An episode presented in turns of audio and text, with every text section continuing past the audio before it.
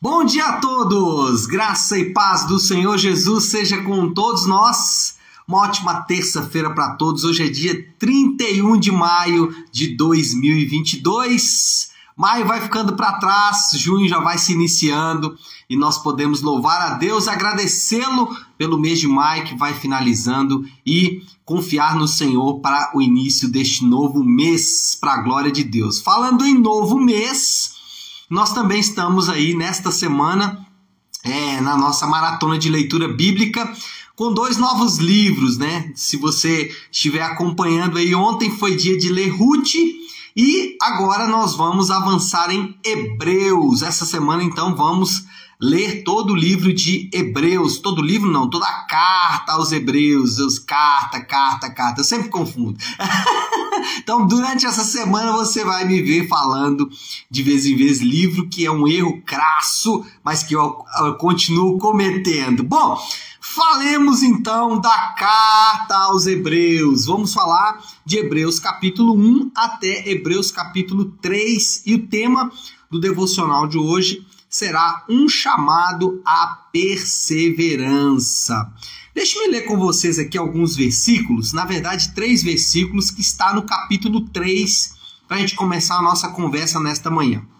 Hebreus capítulo 3, versículo 12 a 14. Cuidado, irmãos, para que nenhum de vocês tenha um coração perverso e incrédulo que se afaste do Deus vivo.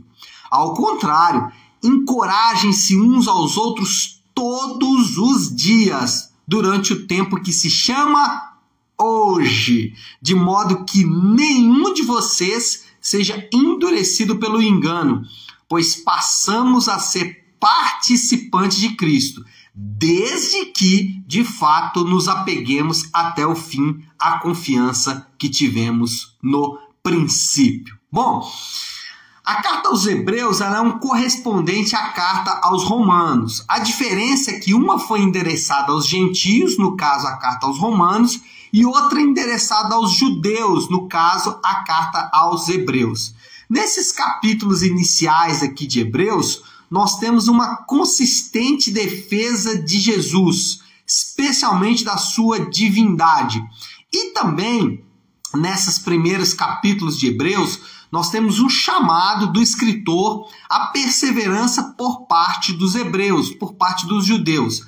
Parece que havia uma espécie de apostasia, parece que havia uma espécie de esfriamento espiritual por parte dos hebreus. Os hebreus estavam meio desconfiados de que eles deveriam abandonar a fé em Cristo para voltar às práticas do judaísmo. E aí, o que o escritor propõe aqui em sua carta é, primeiro, defender Jesus e sua divindade e humanidade mas também incentivar os crentes, incentivar os hebreus a voltarem, a se manterem firmes na fé cristã, não retornando às práticas do judaísmo. É basicamente isso que o autor vai fazer. E aqui nesses textos que lemos, nós temos o que pode ser chamado coração, que pode ser chamado da essência do ensino ou da essência do que ele queria ensinar em relação à perseverança. A primeira coisa que ele vai destacar é que o coração perverso e incrédulo nos afasta de Deus. O versículo 12 fala isso. Cuidado, irmãos, para que nenhum de vocês tenha coração perverso e incrédulo que se afaste do Deus vivo. É interessante que ele usa como exemplo de coração perverso e incrédulo exatamente o povo de Israel em sua peregrinação pelo deserto. Se você eu voltar aí alguns versículos, uh, o versículo 8, ele vai citar aqui o Salmo 95, mas o versículo 8, 9, 10 vai falar exatamente sobre o fato de que a nação de Israel não perseverava na obediência a Deus durante a sua peregrinação no deserto, e por causa disso o coração deles ficava incrédulo e perverso. Incrédulo porque é, deixava de confiar em Deus e perverso porque na verdade, perversidade e incredulidade são os dois lados da mesma moeda. Quem é incrédulo é perverso e a perversidade é um sinal da incredulidade.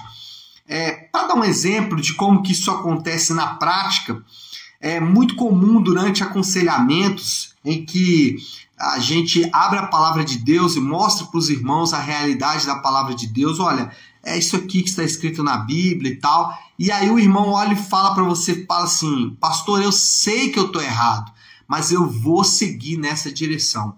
A pessoa admite que está errado, mas ela quer se manter longe dos caminhos de Deus. Ela é incrédula e perversa. E é perverso porque é incrédula. Então, essa, esses dois lados da mesma moeda sempre vão caminhar juntos. E um ponto importante aqui é tentar diferenciar o que é, per, é, do que é perseverança e do que é teimosia. Eu falei isso aí alguns dias atrás. Perseverança está ligada em manter-se obediente à palavra de Deus. E manter-se obediente à palavra de Deus é exatamente o que a Bíblia chama de perseverança. Isso muitas vezes, manter-se firme à palavra de Deus, muitas vezes vai desafiar profundamente a nossa carne, vai desafiar profundamente a nossa vontade. E é, manter-se firme à palavra de Deus não é um dia, não é dois, não é três, não é quatro. Manter-se perseverante à palavra de Deus vai precisar ser todos os dias, em todo o tempo. Então, é, precisamos diferenciar o que é perseverança do que é teimosia.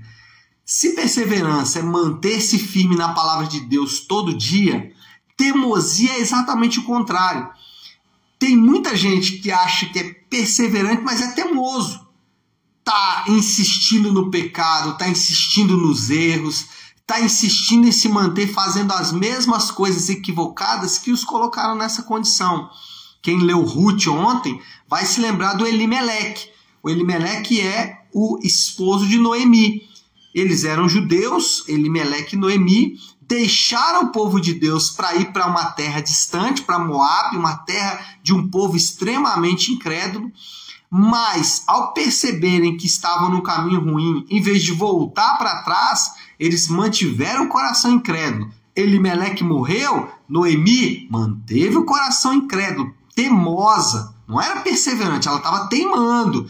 E aí os dois filhos morrem e parece que caiu a ficha. Mesmo assim, ela voltou para a nação de Israel, mas voltou com o coração como? Perverso, dizendo: quem me fez isso foi o próprio Deus. Então, perversidade e incredulidade andam juntos de acordo com a palavra de Deus. Agora, como podemos vencer isso?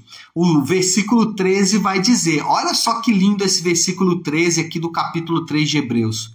Ao contrário, encorajem-se uns aos outros todos os dias durante o tempo que se chama hoje, de modo que encorajem-se uns aos outros, de modo que nenhum de vocês seja endurecido pelo engano do pecado.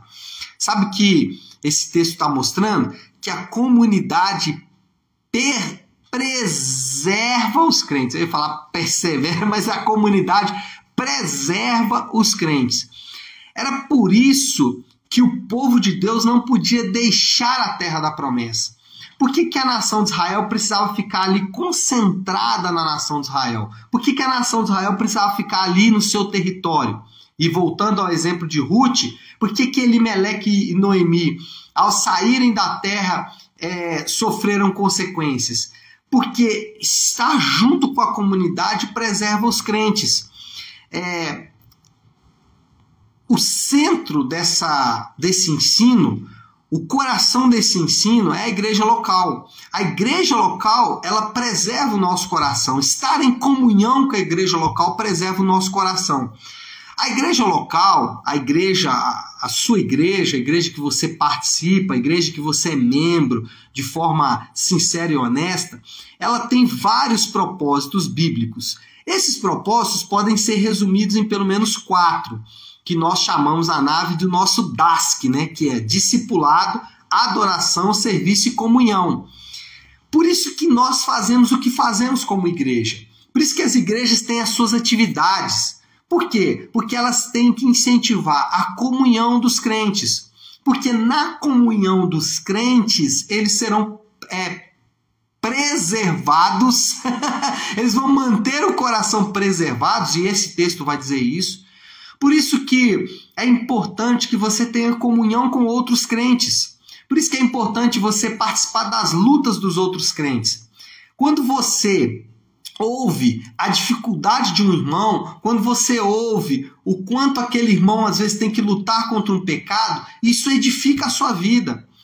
Por isso que a comunhão dos crentes, por isso que participar das coisas junto com os crentes é fundamental. Mas não só isso. Por isso que o discipulado é fundamental, porque um crente mais maduro vai ensinar um crente mais, mais novo. Por isso que um crente mais experimentado na palavra vai poder dar direções para outros crentes. E aí, para não ir longe do texto, quando isso acontece, o nosso coração vai ser preservado de ser endurecido pelo engano do pecado. Por isso que a igreja local é o lugar onde nós podemos servir uns aos outros. Podemos dar os nossos dons em serviço dos outros. Não só ser servido, não só é, receber edificação através do testemunho dos irmãos, não só receber edificação através do discipulado, mas também poder edificar outros. Preste atenção como que as coisas estão ligadas. Comunhão é testemunho, discipulado é crescimento, mas isso não pode ficar só em você. Por isso que você tem que participar servindo outras pessoas com seu dom. Qual é o seu dom? E eu não estou dizendo só dom profissional, não. Às vezes você fala assim: não, meu dom é ser empresário. Ótimo, isso é uma bênção. Talvez você vai poder servir sua igreja local com ah, o seu dom de empresário, mas talvez você tenha uma capacidade de entender o evangelho com uma facilidade muito grande.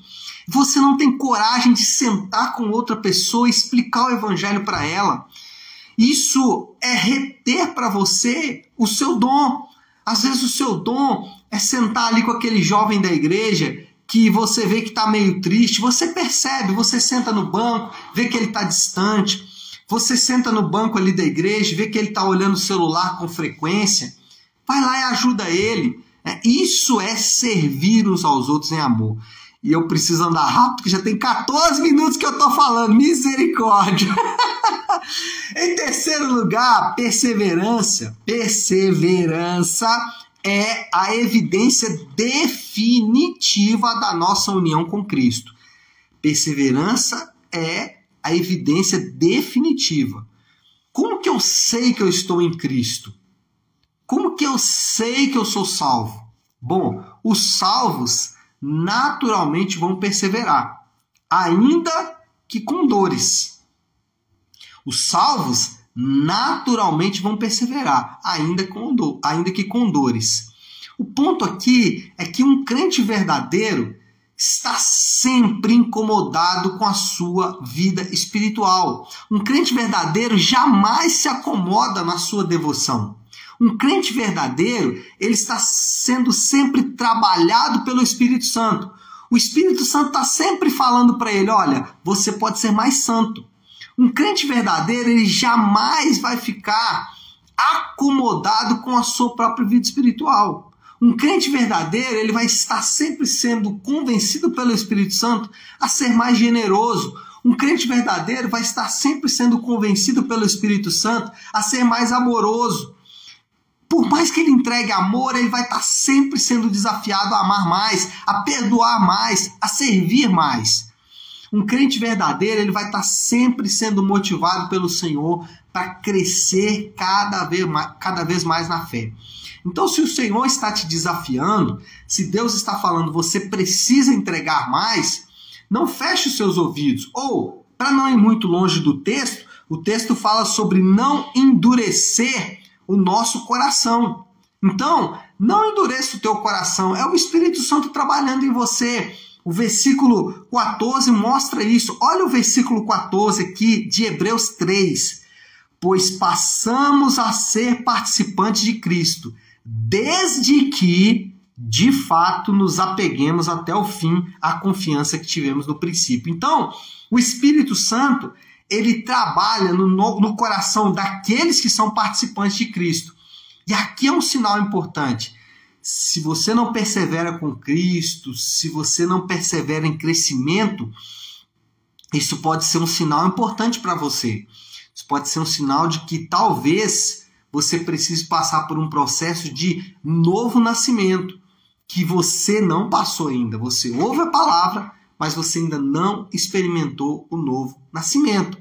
Então, a evidência de que você experimentou o novo nascimento é que o Espírito Santo vai trabalhar em você cada vez mais essa perseverança. Bom, vamos finalizar, meu povo, porque o tempo urge. Qual é a moral da história? A perseverança em obedecer a Deus é a única segurança objetiva que temos de alcançar as promessas de Deus. Perseverar em obedecer a Deus é a nossa segurança. Qual é a segurança que temos de que vamos herdar as promessas de Deus? A segurança que temos não é o fato de que nós falamos que somos de Cristo. A segurança que temos não é um convencimento natural que eu tenho que eu sou de Cristo o que de forma objetiva mostra que eu vou herdar as promessas de Deus é o fato de que eu persevero em obedecer a palavra de Deus. E o desafio, a aplicação, qual é a aplicação final? Podemos fazer com tudo isso que aprendemos. Aqui existe um paradoxo. A aplicação é desista e não desista. desista de ser temoso. Desista de tentar fazer as coisas com, suas, com as suas próprias forças. Desista. Deus está te chamando hoje para você desistir de crer em você mesmo. Abandone o coração perverso e incrédulo e abrace a fé em Deus. E abrace a vida na igreja. E abrace o fruto do Espírito como é, sinal objetivo. Não o que você acredita, todas as suas crenças, não. Mas a, o, o fruto do Espírito como sinal de que você vai alcançar as promessas. Então, desista e não desista. Essa é a aplicação que nós queremos propor nesta manhã de terça-feira. E vamos orar. vamos orar, vamos orar. É como eu gosto de fazer todo início de semana. Ontem não consegui fazer o devocional, então vou contar como se hoje for o início da semana de trabalho nos devocionais eu gosto de começar com a oração do Pai Nosso. Vamos orá-la? Se você puder, pare um instante o que está fazendo e vamos juntos buscar a Deus em oração, orando a oração que Ele nos ensinou, a oração do Pai Nosso. Pai nosso que estás nos céus, santificado seja o teu nome. Venha o teu reino, seja feita a tua vontade, assim na terra como no céu. Dá-nos hoje o nosso pão de cada dia. Perdoa as nossas dívidas assim como perdoamos aos nossos devedores. E não nos deixes cair em tentação, mas livra-nos do mal, porque teu é o reino, o poder e a glória para sempre. Amém. Amém e amém. Amém, meu povo? Então nós vamos ficando por aqui. Que Deus te abençoe. Uma ótima, uma excelente terça-feira para todos. Fiquem com Deus.